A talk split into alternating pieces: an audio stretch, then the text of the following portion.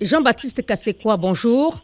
Bonjour. Député de l'opposition à l'Assemblée nationale de la RDC, élu de Goma et membre de la commission défense et sécurité, vous avez récemment interpellé euh, lors d'une session parlementaire le ministre de la Défense sur l'état de siège dans les deux provinces de l'Itori et du Nord Kivu dans l'est de la RDC. Selon vous, sept civils sont tués par jour depuis l'instauration en mai dernier de cet état d'exception. Comment êtes-vous arrivé à ce décompte? Chaque jour, je récolte les données dans les différentes agglomérations et localités du territoire de Beni et de la province de l'Itourie. J'ai des correspondants, des amis de la société civile et des collègues élus de différentes circonscriptions.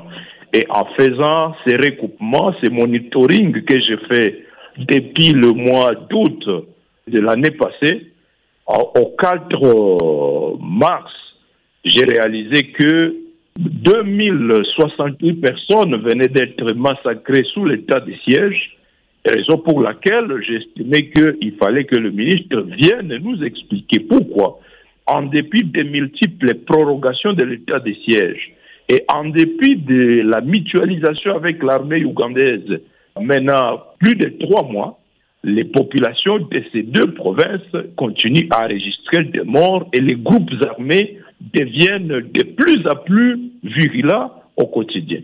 Il y a plus de morts depuis la mutualisation euh, des efforts dans la lutte contre les groupes armés qu'avant ces opérations conjointes entre FRDC et armée ougandaise Avant ces opérations, dans la chefferie de Watalinga, territoire de Beni, la ville de Nobili, depuis que l'agglomération de Kamango n'avait jamais connu une attaque pendant plus de trois ans.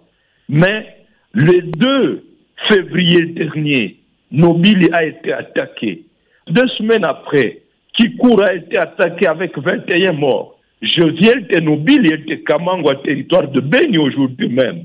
Depuis plus de 58 jours, soit depuis le 2 février, des centaines de milliers de femmes, des enfants, des vieillards passent la nuit sur l'épaule de la rivière Lamia qui sépare la RDC de l'Ouganda. Voyez dans quel état la population se trouve. L'hôpital de Kamango est fermé depuis plus d'un mois maintenant. Le personnel fuit. Les chefs de groupement, les chefs locaux, même les chefs de la chefferie de Watalinga ont tous fui. Pourtant, c'est la zone dans laquelle les opérations conjointes entre l'armée congolaise et l'armée ougandaise sont censées s'effectuer. Donc, la situation ne fait que s'empirer. Euh, selon les informations dont vous disposez, à quoi attribuez-vous l'augmentation des attaques depuis les opérations conjointes, dites-vous, entre les armées ougandaises et congolaises? Comment l'expliquez-vous? C'est que le gouvernement congolais n'a pas doté notre armée des capacités suffisantes. Mais de la même manière que l'état de siège n'avait pas été planifié, même les opérations conjointes n'ont pas été planifiées du côté congolais. Les militaires manquent de tout, même de la logistique pour la mobilité. Les militaires n'ont pas de quoi manger. Je viens de la ligne de front où les militaires réalisent 58 jours sans avoir réussi à manger. Donc ce sont des conditions qui ne permettent pas effectivement à nos forces de défense de travailler conjointement avec leurs partenaires de manière à ce que dans les plus brefs délais, on puisse réduire la vigilance de ces ennemis qui manifestement ont décidé de défier ces opérations conjointes, de saboter ces opérations. Pour vous, aujourd'hui, l'état de siège est donc un échec total? En avril 2021, nous avons décompté 376 civils tués en quatre mois. Ça vous donne une moyenne de trois personnes tuées par jour. Mais sous l'état de siège, c'est sept civils tués par jour.